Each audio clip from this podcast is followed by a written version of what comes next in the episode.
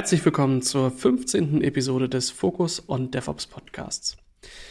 Dieses Mal haben wir uns überlegt, dass wir mal wieder über eine Methodikfolge sprechen, das heißt über etwas, äh, was uns prinzipiell überall umtreibt, ohne dabei einen Fokus auf ein bestimmtes Produkt zu haben.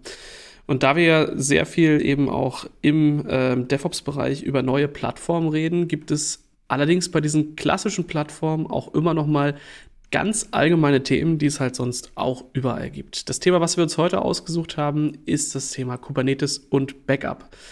Ähm, da bin ich natürlich nicht alleine mit, sondern habe auch heute wieder Gäste mit dabei. Unter anderem den Falco. Hallo Falco. Hallo Enrico. Und dann auch den Christian, den wir auch schon aus der Was ist eigentlich DevOps-Folge zum Beispiel kennen. Hallo Christian. Hi, grüß dich Enrico. Schön, dass ihr beide dabei seid. Ähm, von euch wüsste ich auch noch ganz gerne, was bringt euch eigentlich zu diesem Thema und was macht ihr eigentlich sonst so? Und da würde ich Falco gerne mal den Vortritt machen. Äh, ja, sehr gerne. Also äh, Falco Banderschak mein Name, ich bin äh, System Engineer bei der SVA und komme eigentlich so aus dem klassischen Infrastrukturbereich, äh, wo wir uns halt um das Thema Backup generell kümmern. Ähm, sprich Backup von VMware-Umgebungen, Backup von physikalischen Servern und wir haben einfach das Thema, dass es in Zukunft immer mehr ähm, der Need, sage ich mal, da ist dafür, um auch äh, Sachen wie Container zu sichern. Und deswegen sprechen mhm. wir heute über das Kubernetes Backup-Thema, was uns natürlich dann auch betrifft, weil wir uns auch weiterentwickeln müssen, Anführungszeichen, und uns auch um die neuen Applikationen und vor allem die neuen Plattformen kümmern müssen. Wie bist du eigentlich zu dem Thema Backup gekommen? Zum Thema Backup, wie ich da gekommen bin das ist eine gute Frage. Reingerutscht bin ich nicht. Ich habe mich immer schon dafür interessiert, muss ich sagen. ähm, es ist eigentlich eine schöne Sache zu sehen, dass das, was das Unternehmen jetzt irgendwie tut und macht und die Daten, die produziert werden, dass die auch irgendwie sicher sind und vor allem auch mit einem Art Action Plan oder auch einem Disaster Recovery Plan auch irgendwie wieder zurückholbar sind in irgendeinem Desasterfall oder in irgendeinem Fall, wo ich an die Daten wieder rankommen muss. Und wenn das Konzept dann aufgeht, ist das eigentlich äh, das Schönste, weil dann sehe ich, dass die Arbeit vorneweg geklappt hat und funktioniert hat. Also es ist dann die Freude darüber, ähm, auch für andere der doppelte Boden sein zu können, wenn es dann halt doch mal äh, tatsächlich irgendwie schief geht und man sagt, oh, das RF-RF, das sollte doch weniger löschen, als es getan hat. Das genauso ist der Fall. Also wenn die ganzen HA-Mechanismen versagen, dann kommen hoffentlich die Backup-Mechanismen zum Tragen und äh, helfen mir dann natürlich dann auch wieder die ja, Umgebung oder die Applikation oder was auch immer wieder an, an Start zu bringen. Und mhm. das ist eigentlich ein, ja, ein cooles Gefühl und vor allem, wenn es funktioniert und das auch für den, sag ich mal, wenn es auch in, in dem Sinne funktioniert, dass es auch einfach ist, dann geht es halt auch wieder schnell weiter. Und das ist, äh, ja, befriedigend, sagen wir mal so. Glaube ich, glaube ich. Also auf jeden Fall eine, eine, schöne Herangehensweise, dass du halt gebraucht wirst und dann äh, die, die Sicherheitslinien bildest und halt auch du dann derjenige bist, der sich äh, für das Desaster ähm, dann wappnet und dann halt auch die Sachen implementiert, sodass es dann halt auch weitergehen kann, auch wenn das Rechenzentrum dann vielleicht mal ähm, abgebrannt ist oder sowas. So sieht's aus und das ist das Endziel, weil Backup ist schön und Restore ist noch viel schöner. Ich habe immer gelernt, Backup nach Dev Null, das geht eh viel schneller und dann äh, ist das auch erledigt. Richtig. Christian, was bringt dich zu uns und äh, wie hast, was sind deine Verbindungen zu diesem Thema? Ja, ganz gute Frage eigentlich, weil so die letzten Jahre habe ich mich dann doch eher mit so Container-Plattformen und Geschichten äh, rund um äh, Agilität und deren toollastige Manifestierung beschäftigt. Bin aber sozusagen von Hause aus eigentlich ein Storage-Mann.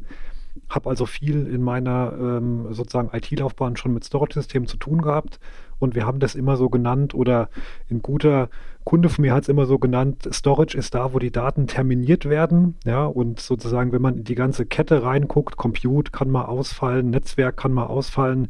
Aber wenn Storage ausfällt und nicht mehr wiederkommt oder wenn Objekte im Storage ähm, gewollt oder nicht gewollt gelöscht werden, dann ist es eben schön, so einen doppelten Boden zu haben. Und deswegen war ich quasi in der Nahrungskette eine ganze Zeit lang immer derjenige, der sich eben darum gekümmert hat, vielleicht irgendwo an ein Backup-System was anzuschließen oder auch mit einem Kunden einen Plan zu entwerfen, ähm, dass in so einer unvorhergesehenen Situation, also toi toi toi, ich wurde noch nicht Zeuge davon, dass so ein RZ mal abgebrannt ist, aber in der jüngsten Vergangenheit haben wir ja gesehen, auch das passiert, egal wie gut die ausgestattet sind. Äh, dann ist natürlich immer schön, wenn man dann genau weiß, was man tun muss, wo die Daten sind und dann eben nicht äh, ja, sag mal, kopflos durch die Welt läuft. Was ich schon gesehen habe in meiner Laufbahn und nicht, äh, also schon mehr als einmal, ist das durch menschliche Fehler oder durch Firmware-Updates oder was auch immer, auch meistens sind es auch Doppelfehler gewesen. Es war nicht immer dieser eine Fehler, sondern es war immer die Verkettung von irgendwie blöden äh, Umständen, dann doch mal was unwiederbringlich verloren geht und dann war man echt froh, wenn man nochmal den, den Backup-Menschen fragen konnte, äh, können wir das mal bitte vom Tape zurückholen, ja, als Beispiel. Hm. Ja, absolut. Ich erinnere mich äh, gerade, wo wir so über Abbrennen äh, reden, an den ähm, ersten Tag. Ich glaube, das ist bestimmt jetzt schon drei Jahre oder so her. Da hatte ich den ersten Tag bei einem äh, Kunden. Das äh, Thema war so eine, so eine Cloud-Migration. Das heißt, wir haben uns irgendwie eine Multi-Cloud-Strategie äh, überlegt, das Kickoff dann im äh, Gebäude des Kunden gemacht und irgendwann zwischendurch ging dann der, der Feueralarm los. Wir dachten so, hä, äh, Übung, das ist ja voll blöd, wir sind hier gerade mitten im Termin, das ist voll wichtig und so, äh, bis wir dann gesehen haben, ah nee, da hinten am Fenster, da ist schon irgendwie auch Rauch zu sehen. Ähm, und so ein paar der, der Admins, die dann da unterwegs waren, ähm, wussten, zu welchem Thema wir uns da getroffen haben. Und dann haben wir uns da am äh, Platz versammelt und dann gab es so lustige Kommentare wie, na, ist das jetzt euer Start in die Cloud-Migration? Und wir so, ah. also das äh, kommt durchaus schon vor. Es war am äh, Ende, glaube ich, ne, ein Teil des, äh, der Klimaanlage, der gebrannt hat. Äh, da waren keine Server weiter, glaube ich, betroffen, aber ähm, das war ein ein interessanter erster Tag, interessantes erstes äh, Kickoff bei dem Kunden, wo ich mich da gerade mal so zurückerinnere.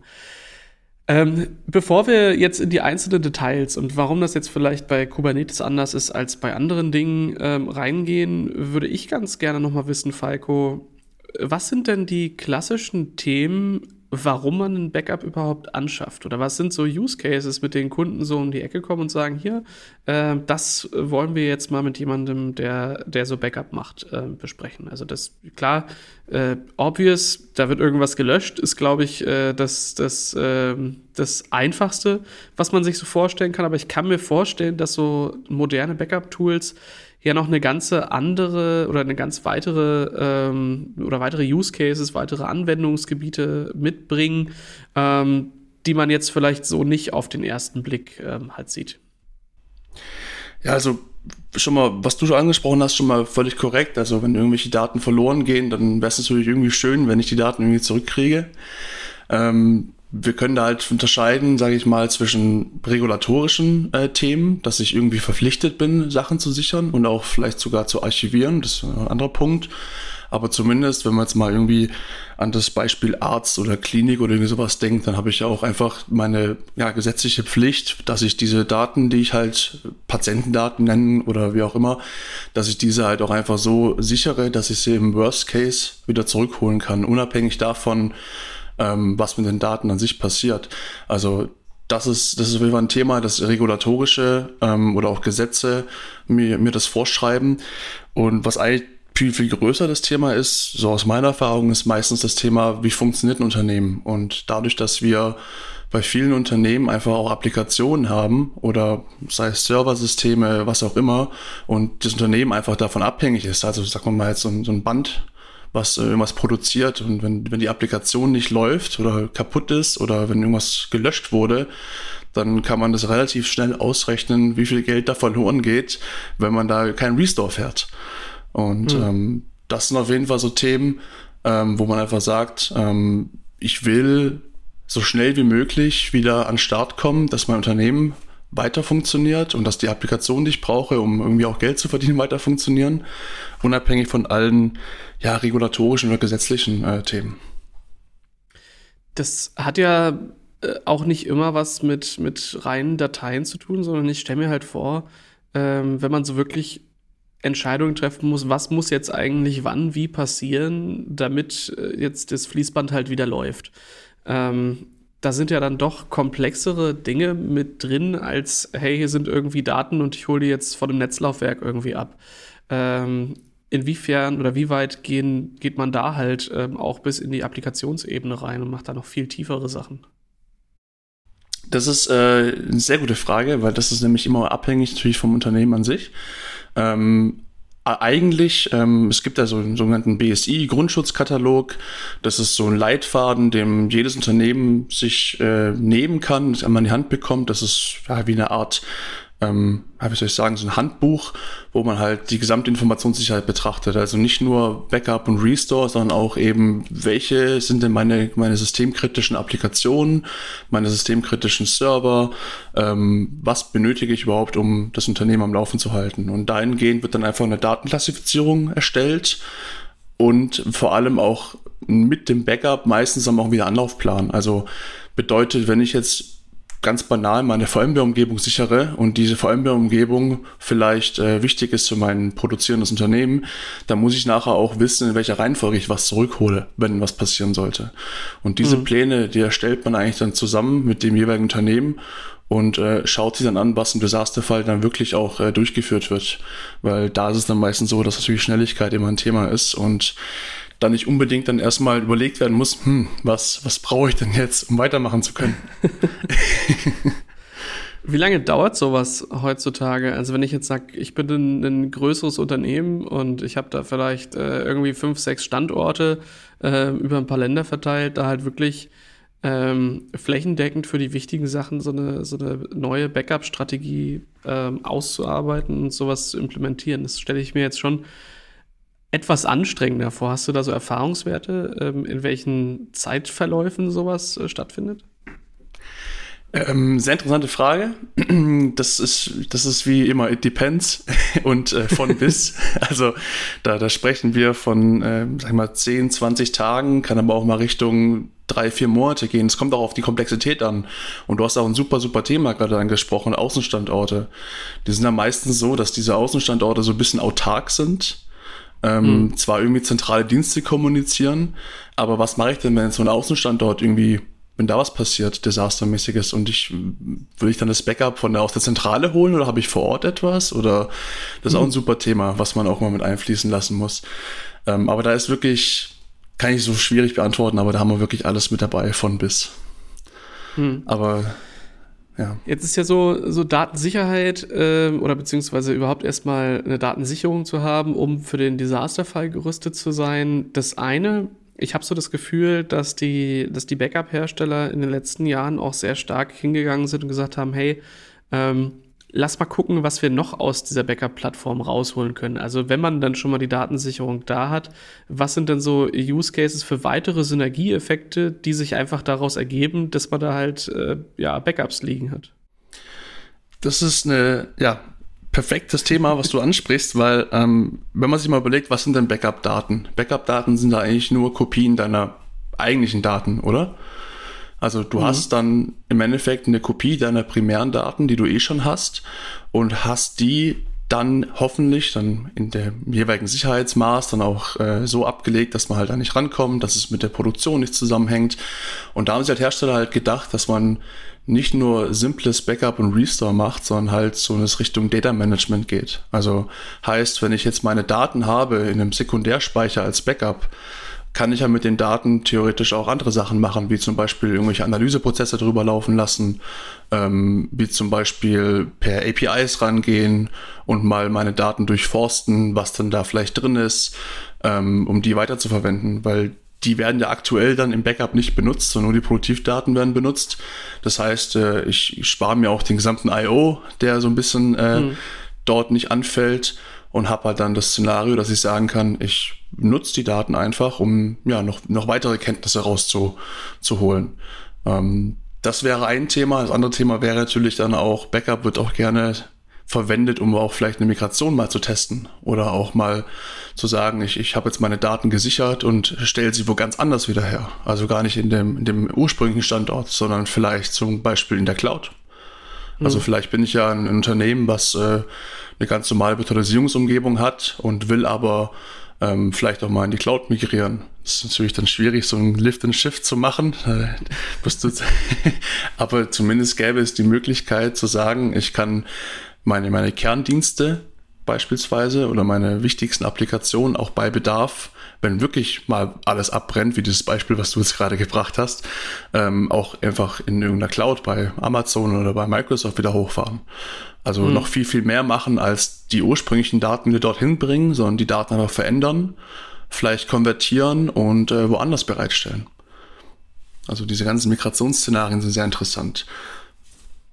Was ich mich dabei so frage, ist, ähm, was macht man eigentlich als Backup-Administrator so den ganzen Tag? Ich stelle mir halt vor, okay, man hat das Backup eingerichtet und dann läuft es halt äh, und dann ist eigentlich äh, den ganzen Tag Browser-Games zocken angesagt, bis irgendjemand sagt, ich brauche jetzt einen Restore oder äh, was macht ihr eigentlich so den ganzen Tag? Optimieren natürlich. Welche Browser-Games spielt ihr denn so aktuell?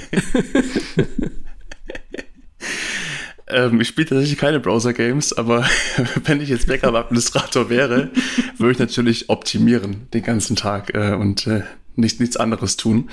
Ähm, aber ja, sehr gute Frage. Also ähm, da gibt es schon ein paar To-Dos, die du machen musst. Also ähm, da fängt es schon an. Ähm, Kontrolle, ist, sind deine Backups gelaufen? Sind, äh, vielleicht hast du auch auf Basis deiner Backups irgendwelche Replikationen, dass du irgendwelche Maschinen, Server, VMs woanders nochmal replizierst, so als, als Cold Standby, um mit einem Mausklick umzuschalten. Das kontrollierst du. Du kontrollierst äh, eventuell, ob ähm, alles, was du auf, auf ja, zum Beispiel Tapes geschrieben hast, ob das äh, alles sauber war, ähm, musst du vielleicht äh, zur, zur Library laufen, ein paar Bänder entnehmen, dokumentieren ähm, und das Ganze vielleicht noch mit einem Laufzettel oder Protokoll versehen. Also gibt's gibt's schon was zu tun. Und du bist dann halt, und das ist das Wichtigste, meistens auch der Ansprechpartner für alle Application Owners. Das heißt, mhm. ein Backup-Administrator hat meistens ein sehr, sehr, sehr gutes Allgemeinwissen über die verschiedensten Applikationen, weil er es sichern muss. Mhm. Und ähm, wenn jetzt ein Oracle-Administrator kommt oder ein Microsoft SQL-Administrator kommt oder ein Exchange-Administrator kommt oder App, Insert Application hier, ähm, dann musst du halt irgendwie mit dem Menschen auch sprechen können, sodass du es verstehst und er es versteht. Und meistens haben die wirklich ein sehr gutes Allgemeinwissen und müssen halt mit den ganzen Leuten so kommunizieren und auch für Restores und so weiter da sein. Weil es ist ein bisschen Irrglaube, meiner Meinung nach, dass jeder Application Owner auch äh, die volle ja, wie soll ich sagen, Macht und äh, Verständnis hat, Backup und Restart durchzuführen. Hm. Ich weiß nicht, wie ja, ihr das, das seht.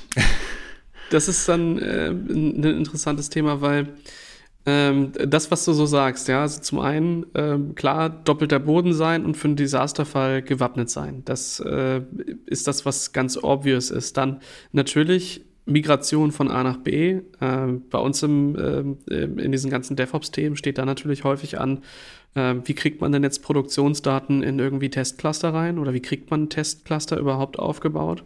Ähm, und naja, der Trend geht ja stark dahin, dass jetzt in Containern schon lange nicht mehr nur Stateless-Applikationen betrieben werden sollen, sondern eben auch die, die Daten haltend sind.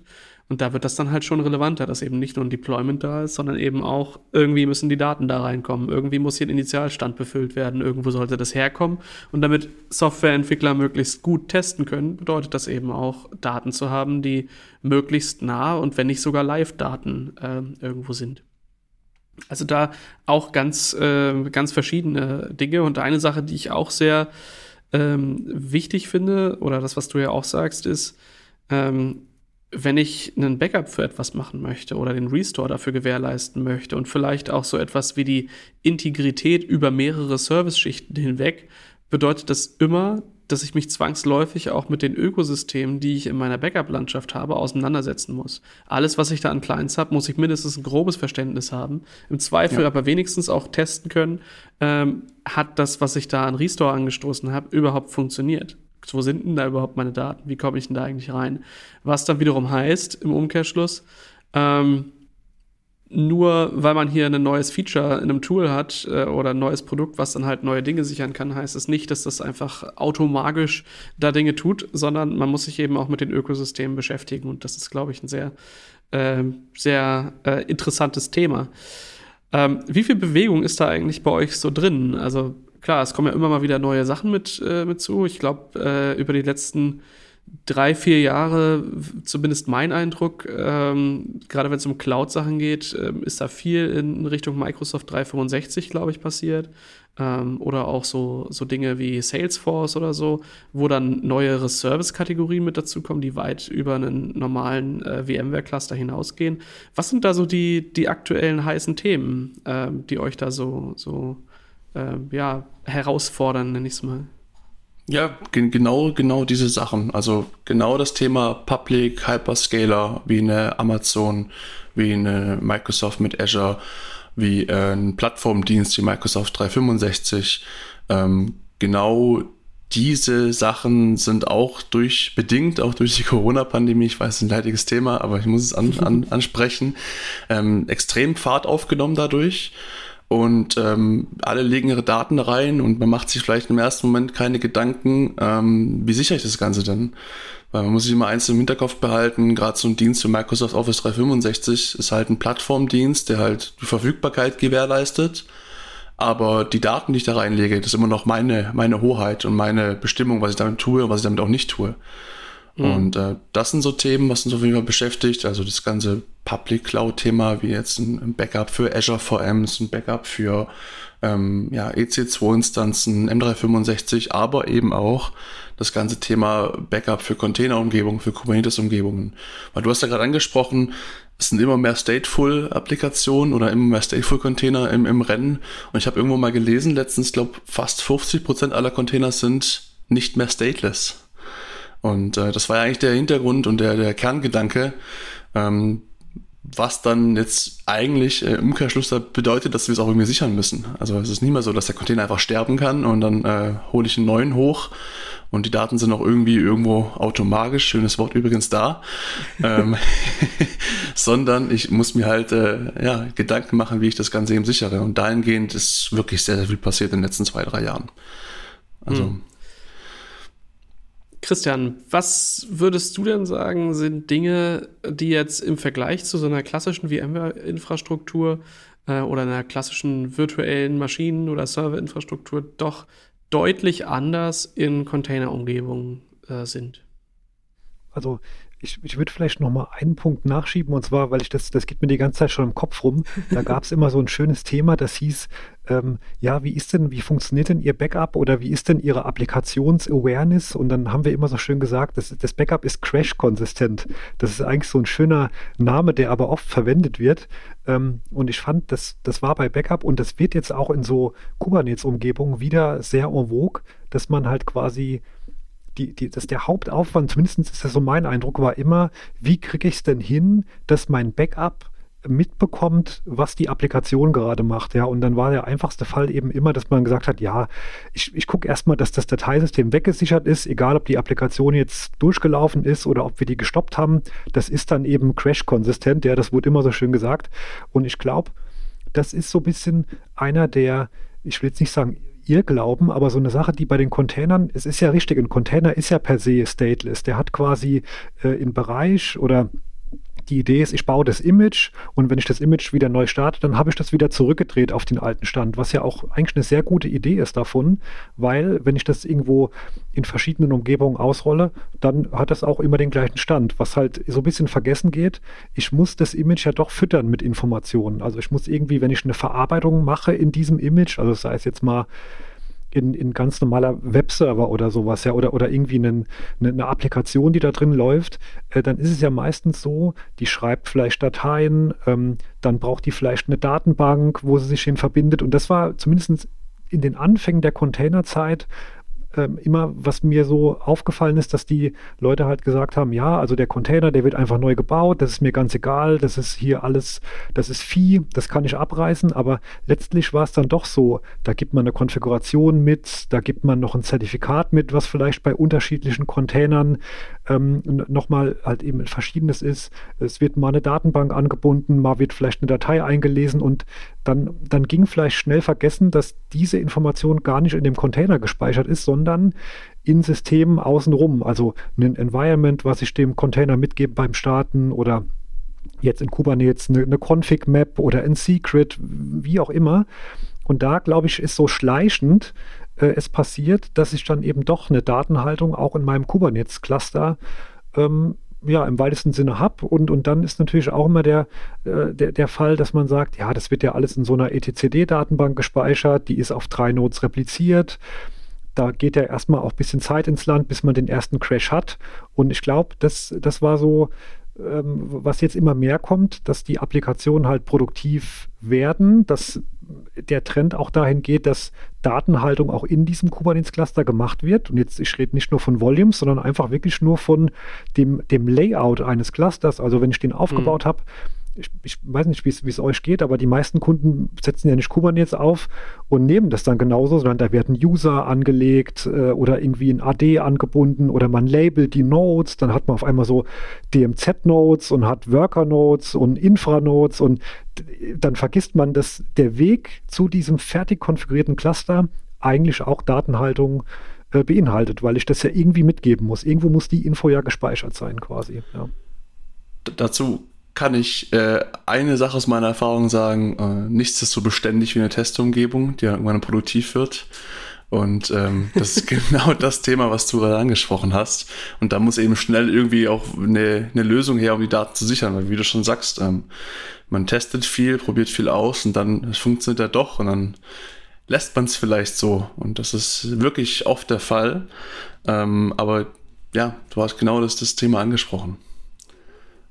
Ja, auch, die, auch diese Konsistenz über die Systeme. Ich glaube, das ist etwas, das war immer schon schwierig. Das wird jetzt aber sozusagen noch schwieriger, wenn ich halt daran denke, ich habe vielleicht verschiedene Rechenzentren, ich habe noch eine, einen Teil in der Public Cloud und ähm, vielleicht habe ich irgendwo noch einen Teil an einem Außenstandort und alles zusammen, ich sag mal, diese vier Umgebungen, vielleicht könnte ja sein, dass die einen Service bilden.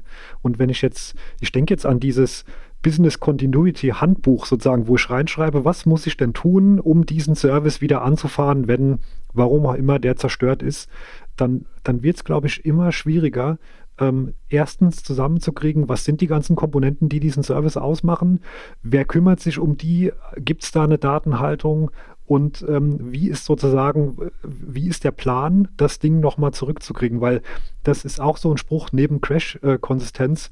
Ähm, Backup kann jeder, Restore ist die Kunst. Ja? Also ähm, mhm. das habe ich leider auch schon erlebt dass Kunden sozusagen ein Backup gemacht haben, ja, und auch froh damit waren, dass das Backup eingerichtet war. Ähm, wenn der Tag dann aber gekommen ist, wo man das Backup mal braucht, dann ist natürlich das Schlimmste, was einem passieren kann, dass man dann feststellt, wir haben zwar die Datenbank, ähm, aber die Schlüssel, mit denen die Objekte da drin verschlüsselt sind, die hat irgendwie keiner gesichert. Die waren auf dem USB-Stick drauf, der am Server steckt. Und der ist jetzt weggekommen. Und, und das sind halt so, ähm, deswegen, das ist immer leicht dahergesagt. Und ja, das ist wie eine Versicherung. Und wie oft hat es denn bei uns schon gebrannt? Ähm, aber ich glaube, das ist wirklich das ist echt eine sehr unterschätzte Disziplin, das ganze Backup-Thema. Ja, je mehr man drüber redet, und ich ja. kenne das auch von, von so Disaster-Tests, die wir mit Kunden machen, ähm, das, äh, also das ist nur eine menschliche Sache, dass man sagt, ja, okay, komm, das brauchen wir jetzt nicht zu testen, da wissen wir ja, dass es funktioniert. Ähm, und genau das sind die Fälle, die einem nachher dann auf die Füße fallen. Und, und gerade bei, bei Kubernetes, wo man sagt, ach, das haben wir alles im Git oder das haben wir alles da gespeichert, lohnt sich das echt da mit so einer Liste das ist gar nicht hip und gar nicht fancy, aber mit, mit so einer Liste da einfach mal durchzugehen, zu sagen, wo liegt das denn? Wer kümmert sich darum? Ist es wirklich im Git? Wer darf da alles dran? Ähm, sowas einfach mal ganz klassisch auch durchzugehen. Ja. Ich weiß gar nicht, gibt es da, gibt's da so Methoden eigentlich, Falco, wo man, wie man da dran geht an sowas? Es gibt tatsächlich Programme auch dafür, also auch Software, ähm, die man auch als Service zum Beispiel kaufen kann, um genau solche Wiederanlaufpläne, Disaster Recovery Pläne zu dokumentieren also bedeutet wirklich äh, im Desasterfall Step 1, Step 2, Step 3, welche Applikation, welcher Ansprechpartner, wann, wie, wo, ähm, damit man eben den kühlen Kopf bewahren kann. Mhm. Ähm, das wäre eine, eine, Möglichkeit, das gibt's. Und es gibt aber auch mittlerweile, ähm, wenn man diesen Markt anguckt, äh, einfach so Backup und Restore, wie Enrico das gerade auch meinte, was sich dann getan hat. Es gibt auch mittlerweile Software, die halt solche Orchestra, also solche ähm, Disaster Recovery Szenarien komplett orchestriert im Cold Standby hat, sodass du dir wirklich einen Action Plan softwarebasiert erstellen kannst. Wenn jetzt das äh, beispielsweise das VMware Cluster A in Standort A irgendwie abbraucht, dann drücke ich wirklich, ich habe es gesehen, ich habe es schon gemacht, auf einen Knopf und äh, die Daten, die ich im Backup habe, werden in Standort B wieder hochgefahren, voll automatisiert, nachdem ich einmal meinen Action Plan gebaut habe. Und das gibt's auch. Das ist natürlich, äh, wenn man zum Thema Browser Games zurückkommt, wollte ich nicht unterschlagen, dass natürlich auch Backup-Administratoren solche Pläne immer wieder prüfen und natürlich auch quartalsmäßige Restore- und Disaster Recovery-Tests machen. Das ist natürlich klar. Also. Ja.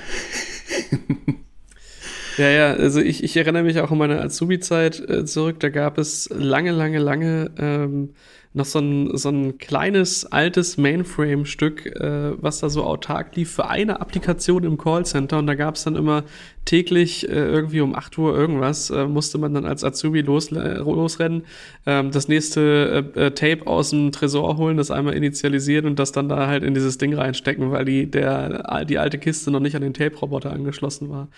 Ähm, ich fand, das hatte auch so ein bisschen was Beruhigendes. Also ähm, klar, ich mag es halt, diese, diese ganzen fancy neuen Dinge zu machen, wo du halt immer mal wieder einen Service hochfährst und eigentlich nie weißt, was erwartet dich da eigentlich? Ist das jetzt was Gutes? Ist das was Schlechtes? Mal gucken, wie die Doku ist. Die ist meistens so lala, manchmal überrascht sein aber auch. Das ist immer wieder so eine, so eine Wundertüte. Und auf der anderen Seite äh, finde ich gerade solche Disziplinen sehr durchgetaktet, sehr strukturiert und da ist es halt einfach Aufgabe, zu einer bestimmten Zeit eine bestimmte Aktion zu machen und die machst du dann halt einfach und gehst dann dahin und schiebst dieses Tape da rein und bist dann halt Teil äh, äh, dieser Maschinerie. Auch wenn man natürlich immer äh, darüber lacht und sagt, ja, das ist der Azubi, der heißt Manuel, der macht das äh, als Turnschuhadministrator und läuft da von A nach B.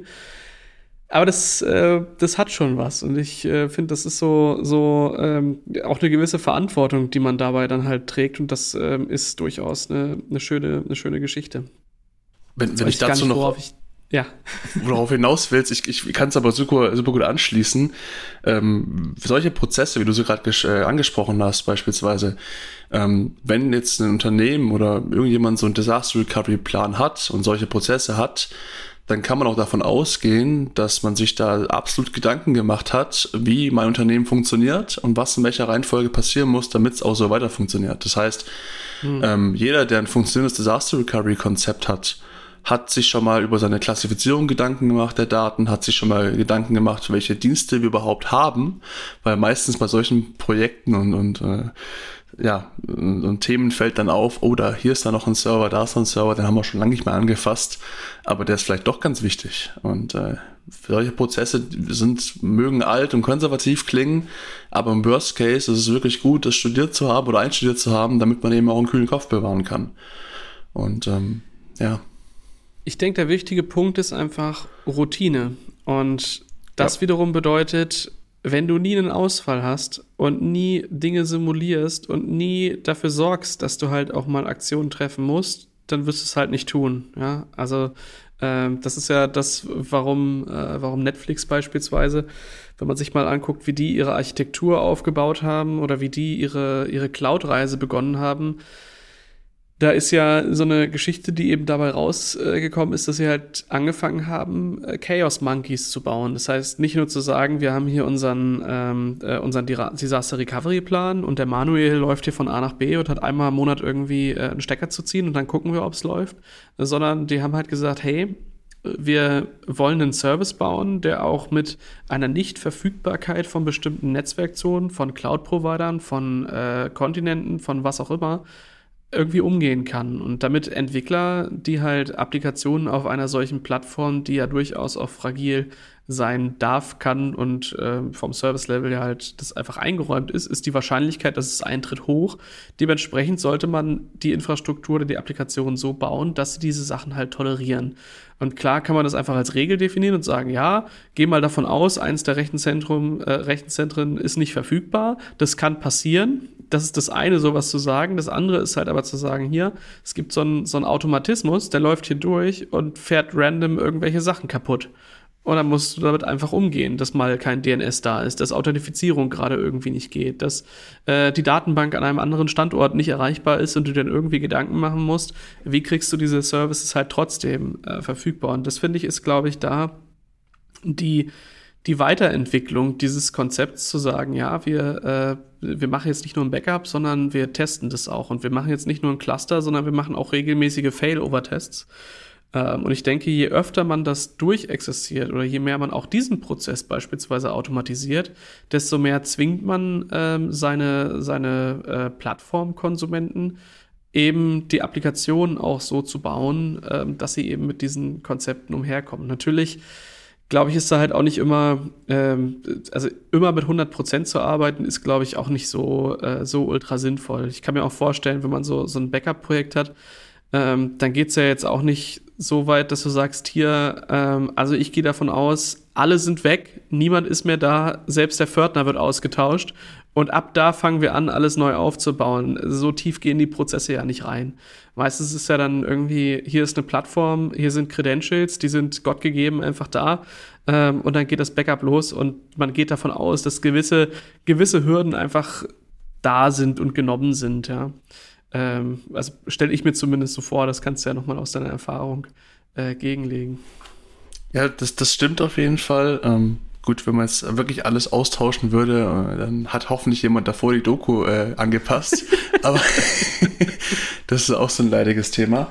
Ähm, aber im Grunde gebe ich dir recht. Äh, was natürlich auch in so Projekten gemacht wird, ist aber wirklich auch mal zu hinterfragen. Jetzt gibt es da vielleicht schon irgendwelche Berechtigungen, Permissions, User, ähm, was hat denn der für Berechtigung? Man, kann, das ist immer ein schöner, deswegen habe ich auch vorhin gesagt, dass so ein Backup-Administrator auch ein Ansprechpartner ist für alle Application-Owner und für alle Systeme, die irgendwo im, Unternehmen laufen. Und wenn man dann zusammen mit dem Backup-Administrator nochmal über die Umgebung drüber schaut und dann auch mal hinterfragt, muss das denn wirklich so sein? Warum macht ihr das denn so? Und dann kann es, meistens gibt es dann, ja, das ist so, weil, weil wir das so machen müssen. Also hat auch wirklich dann einen triftigen Grund. Und manchmal kommen aber Sachen raus, oh, der VMware-Administrator hat aber ein bisschen mehr Berechtigung, als er vielleicht bräuchte. Und dann mhm. passt man das halt an. Also du hast einfach einen schönen Blick als Backup-Administrator über die gesamte Infrastruktur.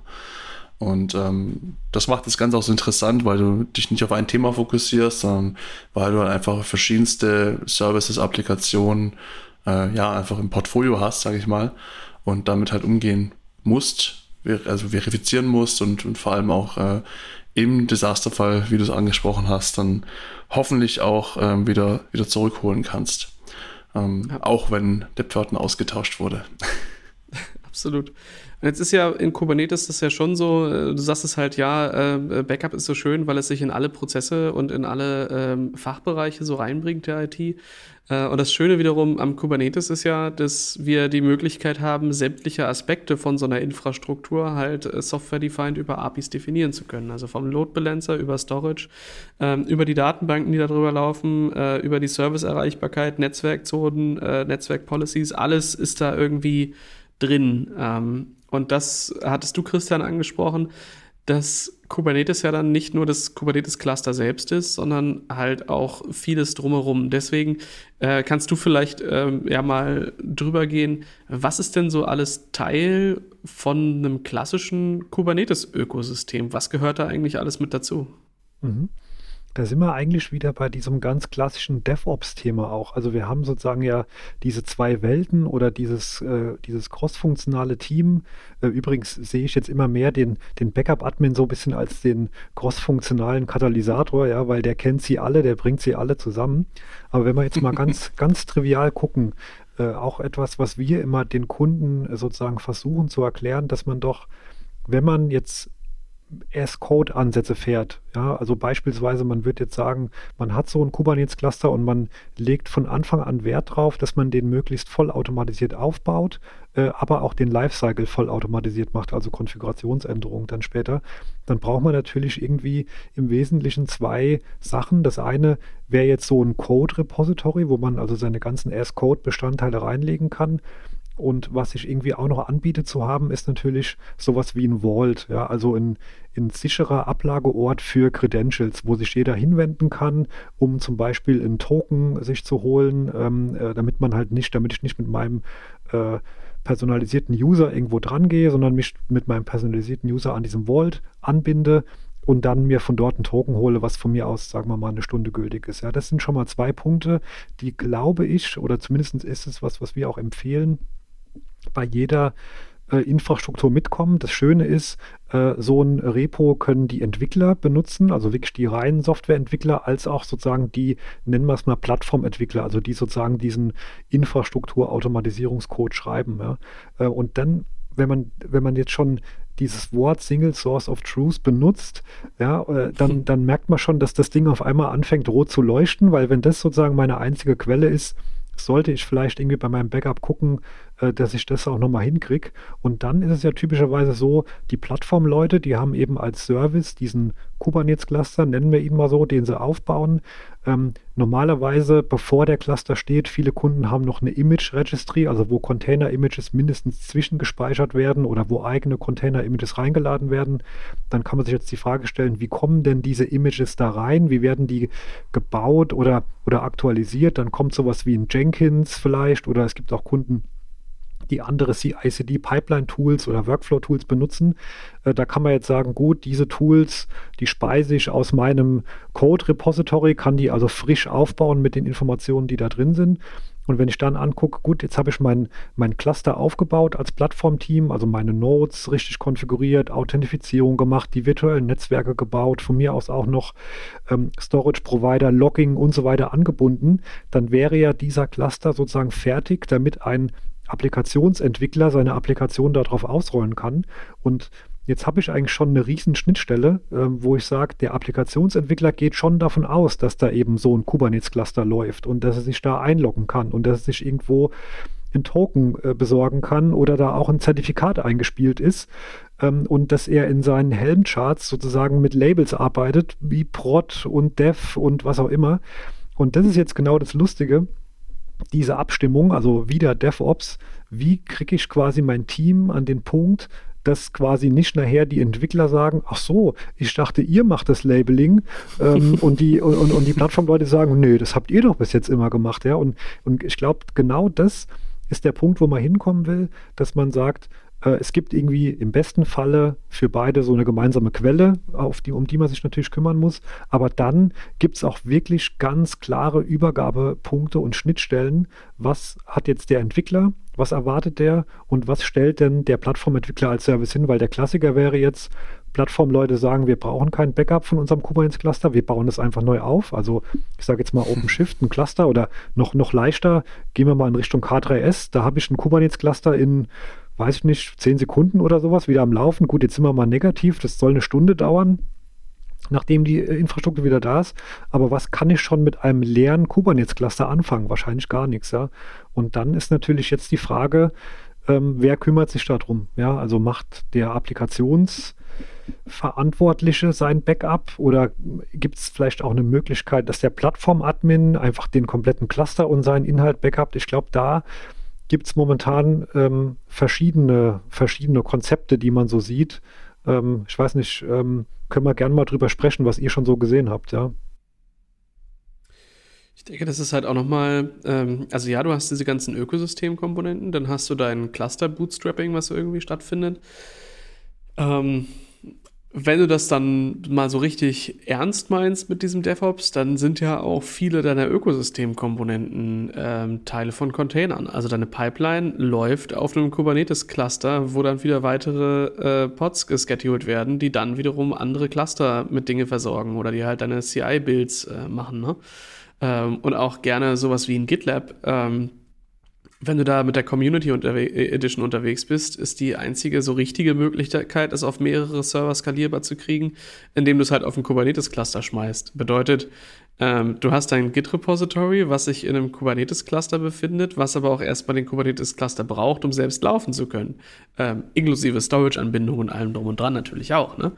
Ähm, und das, finde ich, ist dann so, so schnell dieses Thema, wo du so ähm, äh, an die äh, Inception-Memes ähm, rankommst. Du sagst, ja, äh, du hast da halt Schicht für Schicht für Schicht, durch die du halt durch musst. Ähm, und manchmal auch Dinge, die sich, die sich selbst bedingen. Ne? Und irgendwie musst du ja diesen Hasen ähm, aus dem Hut zaubern. Weswegen das schon interessant sein kann, wie man das jetzt ähm, aufsetzt. Was aber jetzt nicht heißt, dass das alles völlig ähm, unmöglich ist und dass es halt nicht geht. Ich glaube, ähm, so wie bei eigentlich allem, äh, was wir da machen, muss man halt gucken, was, was ist denn jetzt mein Problem, was ich überhaupt lösen will. Ja? Also jetzt hinzugehen und zu sagen, ja, ich brauche unbedingt immer ein Backup und ein Disaster Recovery und einen ähm, äh, einen äh, Fragen-Antworten-Katalog auf die äh, 2000 Fragen des BSI. Ähm, das kann man machen, aber vielleicht muss man es gar nicht. Und manchmal reicht es einfach, den Cluster neu zu deployen und dann halt ähm, neu aufzusetzen. Also ich habe äh, viele Fälle, wo ich, wenn ich jetzt äh, aktiv irgendwas, äh, irgendwas Neues baue, irgendeine neue Plattform aufbaue, da ist das schon, finde ich, ähm, eine, oder für mich ein gutes Gefühl zu wissen, wenn jetzt alles kaputt geht, dann schmeiße ich einfach den Server nur weg, mach den neu, nimm ein Git-Repository und fahre halt alles wieder hoch und vorher exportiere ich mir vielleicht noch 20 Ressourcen und das war's. Und dann ist er halt wieder da und hat den gleichen Stand wie vorher. Was aber auch immer ein Thema mit Disziplin ist. Also, wenn man so vorher im Service-Provider-Geschäft unterwegs war, ähm, da war es halt schon ab einer gewissen Masse irgendwie notwendig, dass du zumindest den Prozess, wie setzt man denn eigentlich einen Server auf, automatisierst. Ähm, und vieles oben drüber, so wie äh, die Konfiguration von dem und die applikationsspezifischen Sachen, waren dann so, ja, das kannst du machen, das ist geil, wenn es da ist, aber wenn es jetzt nicht da ist, ist es jetzt auch nicht ganz so mega kritisch. Ähm, und ich glaube halt, wenn man hier das durchhält und die Disziplin hat und zu sagen, ja, ich habe das jetzt manuell eben kurz abgedatet, aber ich lasse diesen Change nochmal irgendwie in ein Git-Repository zurückfließen, nur für den Fall, dass ich sagen kann, ich schmeiß den Cluster weg, ich baue das alles neu auf und dann warte ich 20 Minuten und dann ist halt wirklich, wirklich alles wieder da.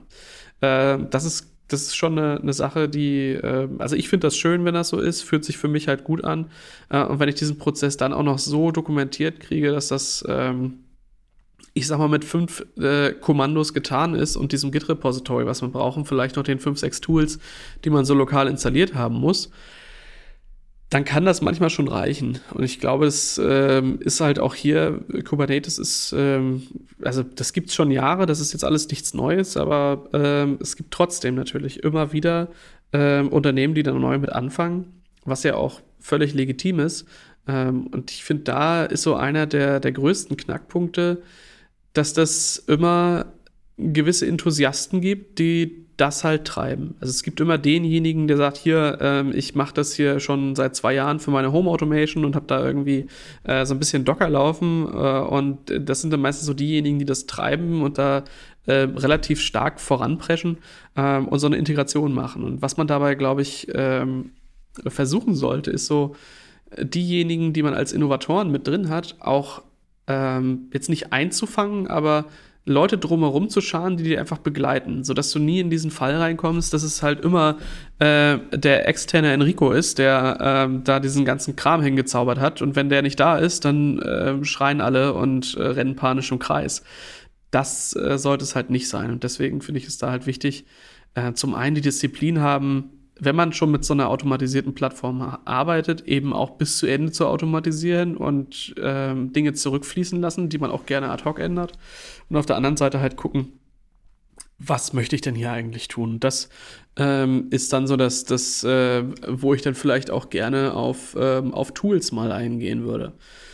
Also ähm, für manche dieser Aspekte gibt es ja jetzt schon, äh, schon durchaus Lösungen, die man halt auch einfach äh, verwenden kann. Äh, beispielsweise von, äh, von Heptio war das, äh, glaube ich, das hieß damals ARC, ähm, wurde dann von, von VMware mit akquiriert, ist jetzt äh, Velero, ähm, ist Teil der CNCF, also ist ein gesponsertes Projekt ähm, und bietet einem ja zumindest jetzt mal die Möglichkeit, die Dinge, die im Kubernetes selbst sind, also die Metadaten, erstmal wegzusichern und mit Plugins dann halt auch die Möglichkeit, Persistent Volumes von, ähm, äh, ja, von den großen Cloud-Anbietern sowieso out of the box, äh, aber mit ein bisschen mehr Arbeit äh, kriegt das halt auch dann die Volumes von einem, äh, von einem On-Premise-Cluster dann halt ganz gut hin. Und das ist schon mal etwas, glaube ich. Also die, die Metadaten zu sichern und dann sich zu überlegen, äh, wenn ich jetzt persistente Daten habe, wie kriege ich denn die jetzt auch raus? Äh, und das dann auch zu schedulen und zu sagen, hier, morgens um drei läuft das und dann passt das irgendwie. Ähm, aber ich glaube, ähm, Christian, das, was du halt angesprochen hast, ist eben der große Knackpunkt dieses Ökosystem. Und wenn du wenn du da halt rangehst und sagst hier, äh, ja, es gibt meine CI/CD-Pipeline, es gibt noch einen Git-Server, äh, hier ist noch irgendwie äh, ein Artefakt-Server und weil wir es uns noch nicht getraut haben, sind die vielleicht noch gar nicht im Kubernetes. Und deswegen ist ein Kubernetes-Backup für, ich glaube, viele unserer Kunden als, als reine Lösung gar nicht so das, äh, ähm, das erklärte Ziel. Ja? Also das geht dann vielleicht doch eher dahin, dass man sagt, ich möchte eigentlich eine, eine Plattform, die natürlich auch die Aspekte, was ist mit äh, Kubernetes-Ressourcen, was ist mit Volumes abbildet, aber zum anderen eben auch hingehen kann und sagen, hier, so eine klassische virtuelle Maschine, ähm, die muss da halt irgendwie auch abgeholt werden. Ähm, und ich glaube, das ist dann so, so das Thema, wo es dann, dann interessant wird und äh, wo wir dann auch nicht ohne ähm, äh, Teams oder Kollegen äh, wie Falco dann auskommen können. Weil ähm, klar könntest du jetzt sagen, Falco hier, ähm, also ihr kriegt hier so ein, so ein S3-Bucket und da könnt ihr halt reinschreiben und ich kümmere mich darum, dass das schon irgendwie abgeholt wird. Ähm, hast dann aber die deine Verantwortung für das Backup-Thema äh, zu einem sehr signifikanten Teil, der halt das Backup tatsächlich machen ist, äh, halt einfach abgegeben. Ne? Das sind so zumindest meine Gedanken äh, dazu. Ich fand übrigens, dass doch Velero eine ganze Zeit lang wirklich immer wieder aufgetaucht ist. Also irgendwie habe ich so ein Gefühl, das ist bestimmt ja gut, die Zeit vergeht schnell, aber ein gutes Jahr, wo, wo quasi Velero erstmal immer die Antwort auf alle Fragen war. Das ist eigentlich ziemlich spannend. Ähm, nicht, nur, nicht nur unter dem Namen Velero, sondern auch andere Hersteller haben eben gesagt, na gut, wir, wir nutzen Velero als Vehikel, um überhaupt mal so ein Kubernetes anzuzapfen und zu gucken, was gibt es da überhaupt an Ressourcen drin und schieben die dann sozusagen in irgendein anderes Backup-Repository. Aber was der Falco ganz am Anfang sagte, diese Mehrwertdienste, nenne ich es jetzt mal so, die man, was kann ich denn alles tun, wenn ich die Backup-Daten sowieso schon mal am Wickel habe? Also was jetzt zum Beispiel ein Kasten oder sowas macht. Ich habe das schon mal irgendwie im Backup, dann könnte ich ja irgendwie auch eine Testumgebung daraus instanzieren. Hm, was brauche ich dafür? Naja, aber vielleicht will ich die Deployments dann doch nochmal vorher anpassen. Äh, und ich glaube, das sind so die Use Cases, die sich jetzt mehr und mehr ähm, entwickeln, äh, auch eine Applikationskonsistenz. Aber ich glaube, das, das Wichtigste ist da wirklich zu erkennen, was sind die SLAs, die ich da sozusagen haben will. Ja, und ich glaube, da ist wirklich nach wie vor der Backup-Admin derjenige, der das gut beraten kann, der vielleicht auch sagt, hey, braucht ihr das wirklich? Ähm, weil meine Erfahrung bei äh, so als, als externer Berater bei Kunden, niemand will ähm, ein Backup oder eine SLA geringer definieren. Ja, also wenn jemand gespiegelten Storage hatte oder wenn, wenn irgendwo definiert war, diese Daten müssen zehn Jahre aufgehoben werden oder ein Jahr oder alles muss irgendwie aufgehoben werden, dann ist es sehr schwer, davon äh, sozusagen abzurücken, was dann im Gegenzug heißt, ähm, die, der Datenpool wird ja nicht kleiner, das wissen wir alle, ähm, dass ich dann natürlich schaffen muss, als äh, Unternehmen aus den Daten auch Mehrwerte zu ziehen, dass ich also sagen kann, okay, wir heben viel auf, wir wollen es nicht wegschmeißen, dann muss da jetzt irgendwie ein Mehrwert rauskommen, vielleicht sowas wie Testumgebungen bauen, aber auch andersrum, dass man sagt, für gewisse Sachen bewerte ich das wirklich nochmal neu. Also ich glaube, jetzt bei meinem Bankkonto oder sowas, da wäre es mir jetzt persönlich schon wichtig, äh, dass die, also gut, es kommt jetzt drauf an, wann wir im Monat stehen, ja, äh, aber dann sollten die vielleicht nicht in Backup zurückspielen ähm, von, sage ich mal, Ende vom Monat, sondern lieber vom Anfang vom Monat oder sowas, ja. Und ich glaube, da gibt es ähm, auch, auch Tools und Methoden oder, oder Anwendungsumgebung, wo man sagt, die eignen sich für die Workload ganz gut und bei einer anderen, äh, dann äh, verzichte ich wirklich auf dieses äh, ähm, sehr konsistente Backup. Also bei Datenbanken war es ja immer so, zumindest kenne ich das so, bei den Backup-Tools konnte man dann sagen, man fährt wirklich auf die Sekunde an den Stand ran, den man da irgendwie haben wollte das war bei Dateisystem immer schwierig. Das war immer so ein bisschen, ist das jetzt konsistent, ist es nicht konsistent? Und ich glaube, da muss man wirklich auch, auch in diesem Kubernetes-Umfeld oder in diesen neuen Workloads einfach gucken, wie, was, was erhoffe ich mir, an welchem Punkt will ich recovern, wie schnell will ich dahin recovern? Ich glaube, all diese Diskussionen, ähm, die, die gehen sozusagen nicht weg. Aber wie gesagt, für die, die es nicht wegwerfen wollen oder können, finde ich es auch gut, dass da viele Mehrwerte eben rauskommen, wie, wie eine Testumgebung bauen, wie irgendwie die Sachen durchsuchen nach äh, irgendwelchen spannenden Dateien. Ähm, ja, absolut. Das ist auch genau das, was Enrico vorhin meinte, dass man einfach einen Begleiter braucht und das sind dann halt auch öfter mal die, die Backup-Administratoren ähm, und die können natürlich schon helfen, solche SLAs auch zu definieren für Sachen, wo du dir vielleicht gar keine Gedanken drüber gemacht hast, mal in einem Kubernetes-Cluster beispielsweise. Und ähm, Es ist auch meistens so, wenn du irgendwie SLAs de, deskriptiv, äh, sage ich mal, beschreibst und sagst, hier, ich habe ein Bronze, Silber, Gold, Platin, kannst natürlich äh, schätzen, welcher SLA am meisten verwendet werden möchte. Platin mhm. natürlich. Ähm, und das ist auch genau das Thema. Und äh, ich gebe da meistens das Tipp mit, dass man sich wirklich mal Gedanken gemacht, wie oft musste ich denn eigentlich einen Restore machen äh, in den letzten Jahren? Kommt das, wie oft kommt das vor? Wenn ja, welcher Zeitraum? Das reicht, in einer ganz simplen, banalen Excel-Liste mal zu dokumentieren, weil das auch wieder It Depends ist und pro Unternehmen anders ist einfach.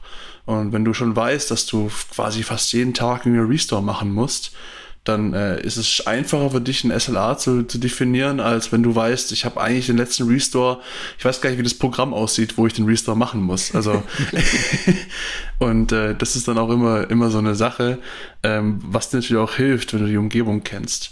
Ähm, was ich dann dazu sagen wollte zum Thema SLA, es gibt da diese schöne 3-2-1-Regel, was ich ob ihr die schon mal gehört habt. Hm. Ähm, drei Kopien deiner Daten an, an, zwei Standorten und eins davon Offsite.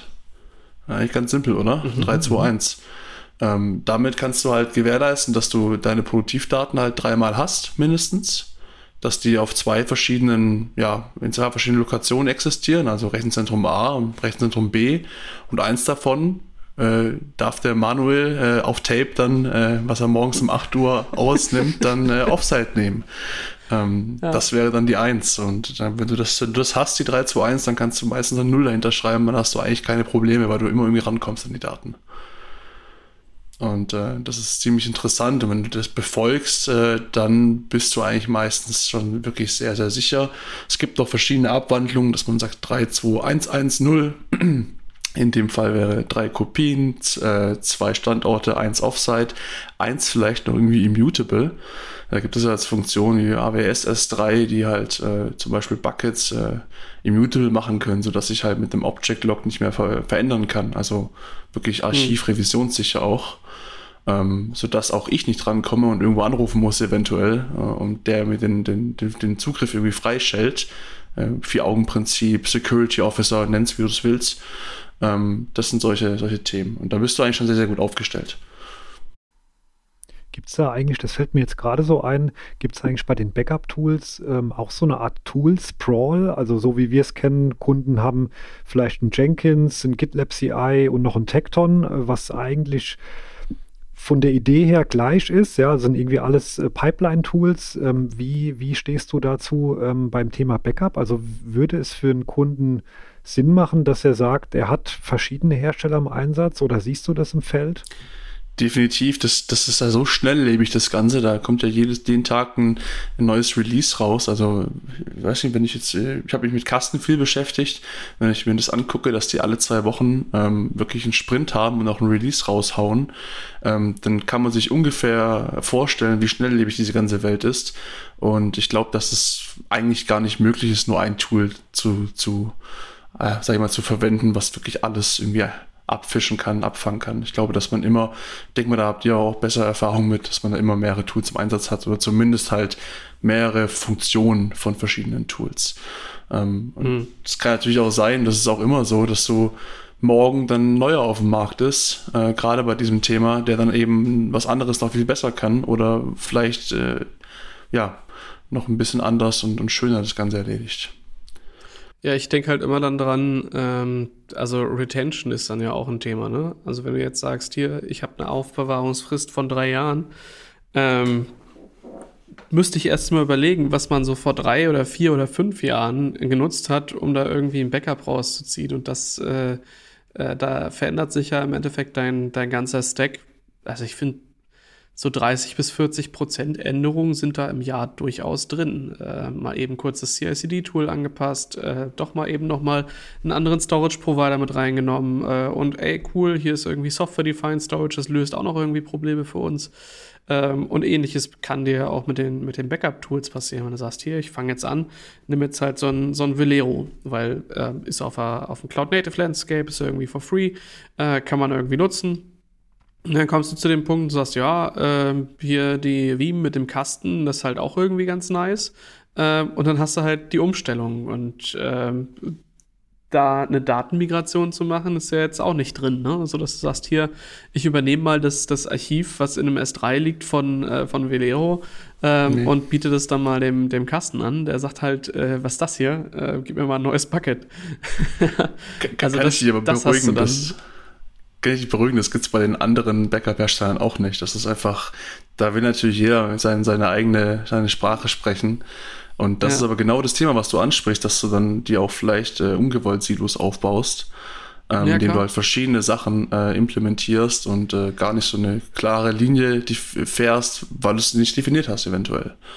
Ja, klar. Ja. Also deswegen, äh, das ist da gar nicht mal so einfach und ich erinnere mich, dass, ähm, also bin ja jetzt auch schon ein paar Jährchen in der IT, ähm, es gab immer mal wieder irgendwo Projekte, wo gesagt wurde, okay, das ist jetzt hier die alte Applikation, wir brauchen die nicht mehr ähm, und damit das lizenztechnisch irgendwie ein bisschen günstiger wird, machen wir da mal eine Archivumgebung und die ist dann da halt und das ist jetzt die eingefrorene, fünf Jahre alte Applikationsversion, da wird auch nichts mehr dran geschraubt und die steht da halt nur dafür da, äh, falls dann mal der Finanzprüfer kommt und sagt, hier, zeig mal her, äh, dass man das eben dann da hat und äh, das wird dann halt, glaube ich, spannend, ähm, solche, solche Regeln da halt auch durchzuziehen.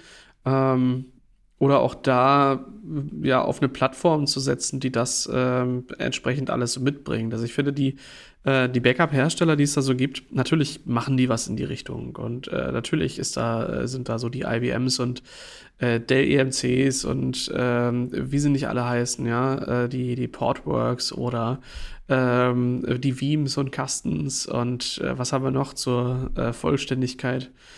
Cohesity, Activio, also da fallen mir ja einige ein, die da irgendwie was machen. Ähm, aber auch die ändern das jetzt äh, ja regelmäßig. Also Veeam hat halt, glaube ich, eingesehen, dass sie gesagt haben, hier ja Kubernetes Backup, ähm, das ist irgendwie doch noch mal anders. Äh, die konnten halt immer ganz gut äh, mit virtuellen Umgebungen umgehen, finde ich. Ähm, und haben dann aber gemerkt, ja, äh, eine, einen VMDK, also eine, eine, virtuelle Festplatte von einem Storage runterzuheben, die aber gar keine äh, Verknüpfung zu einer, äh, zu einer äh, virtuellen Maschine zwangsläufig hat, das haben wir im Datenmodell gar nicht beachtet und so tief sind wir da gar nicht drin. Äh, bis sie dann halt gesagt haben, komm, wir kaufen halt Kasten, um dieses Problem zu lösen und das wird sich dann zeigen, wie sehr integriert sich das. Äh, Cohesity ähm, ähnliche, äh, ähnliches Thema. Äh, die haben das auch für sich identifiziert. Ähm, und das, was du gesagt hast, Christian, dass halt alle irgendwie hingehen und äh, Velero integrieren, ist, ist halt logisch, weil ist halt free, kann ich halt einfach nutzen und ähm, kann ich auch eigene Produkte mit drumherum bauen. Aber auch die gehen jetzt hin und ähm, nehmen einzelne Komponenten davon wieder raus. Also sind halt damit gestartet, haben das an den Start gebracht äh, und haben jetzt gemerkt, bestimmte Komponenten davon bauen wir vielleicht doch noch mal anders oder neu, damit sie besser zu unseren Use Cases passen. Da bin ich sehr gespannt, wie auch die damit umgehen, weil irgendwann wird es ja einen Versionssprung geben, wo es dann heißt, ja, bestimmte Komponente von Velero oder Velero selbst ist vielleicht gar nicht mehr Bestandteil dessen, ähm, aber trotzdem willst du ja eine, eine, Datenmigration machen. Also hältst du dann ein altes Velero da irgendwie drin oder wie läuft sowas? Ja? Da bin ich sehr gespannt, wie sich das da so über die, ähm, die nächsten Jahre halt darstellt. Und ich glaube, ähm, der, der Grund, ähm, warum sowas passiert, ist äh, oder liegt auf der Hand. Ja, immer mehr große Firmen gehen halt hin äh, und verlassen sich darauf und äh, nutzen halt das tatsächlich als produktive Umgebung. Klar, wenn ich jetzt hingehe und sage, ich habe hier mein K3S, das dauert 10 Sekunden, bis der Cluster da ist, äh, dann mache ich mal nochmal ein kubectl apply, dies, das, äh, gehe einen Kaffee trinken, bin dann wieder da und dann läuft das. Heißt ja, ich arbeite an einem Service, der nicht für Endkunden die ganze Zeit verfügbar sein muss. So, aber wenn da jetzt mein Online-Banking draufläuft, dann kann ich halt nicht sagen, ich reiße jetzt mal den Cluster ein äh, und dann trinke ich mal einen Kaffee und ist er ja gleich wieder da, auch mit Daten und so.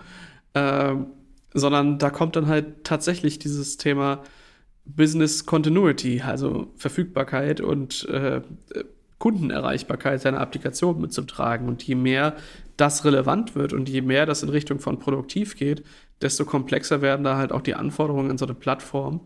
Ähm, und ich glaube schon, dass das äh, jetzt nicht ganz unsinnig ist, sich vielleicht auch früh zu überlegen, ähm, was, was ist denn nachher so die, die äh, Plattform, die das damit ab kann. Weil wenn die dann da ist und die einfach genutzt werden kann, ist das immer schön und besser als jetzt ähm, zwei Wochen vor Go Live ähm, entscheiden zu müssen, was machen wir denn da? Denn ich denke, Backup in so größeren Firmen ist dann ja schon noch mal halt ein etwas komplexeres Thema, als zu sagen, hier, da ist jetzt dieses Tool und da hinten sitzen diese Backup-Leute und den schmeiße ich das jetzt über den Zaun und dann machen die das schon irgendwie.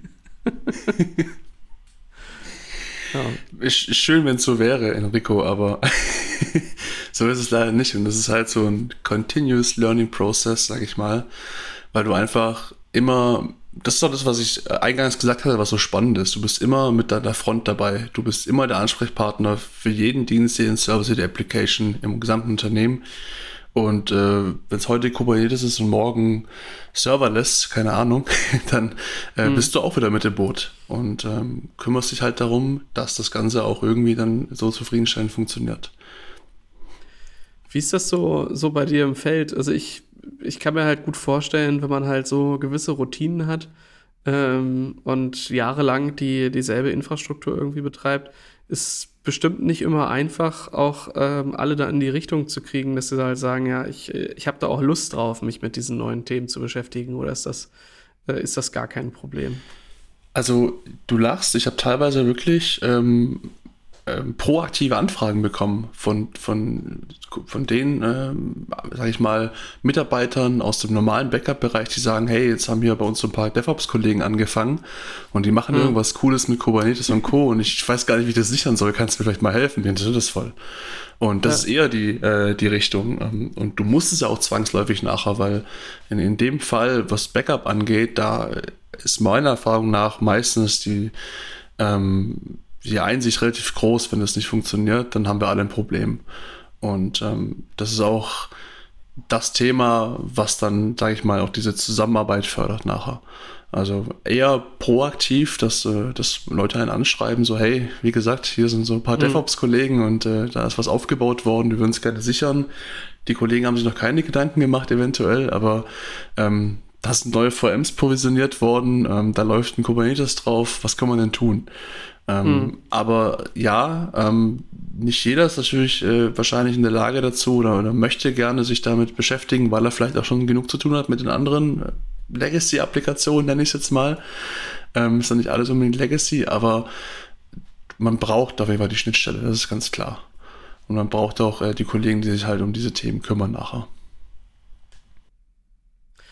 Ja, ich glaube, wir müssen heute auch gar keine, gar keine vollständige Liste der Tools aufstellen, die es da gibt. Ähm, ich sag mal, zu denen, wo wir so ein bisschen was angerissen haben, äh, packen wir am Ende ähm, auch noch mal was in die Show Notes. Ähm, was mich interessieren würde für euch als Zuhörer, denn auch ihr beschäftigt euch ja mit den Themen und auch ihr äh, habt vielleicht das ein oder andere Backup-Tool ähm, ja, in, im Einsatz oder auch die Erfahrung gemacht. Wie ist es denn, vielleicht so, ein, äh, so eine Datenhaltung der letzten vier Jahre in euren Kubernetes-Clustern auch zu überführen und da auch den Toolwandel durchzumachen? Äh, von daher falls ihr da Geschichten zu erzählen habt oder äh, so ein Tool mit äh, habt, was wir auf jeden Fall mal auf die Liste setzen sollten oder tiefer besprechen sollten, dann könnt ihr euch gerne melden unter podcast.sva.de.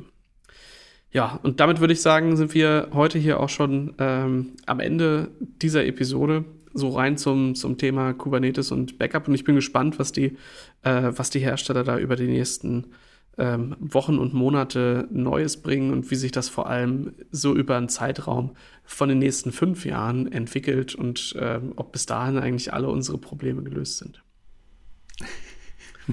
ja, in dem Sinne, Jungs, vielen Dank, dass ihr dabei wart und bis zum nächsten Mal. Tschüss. Tschüss.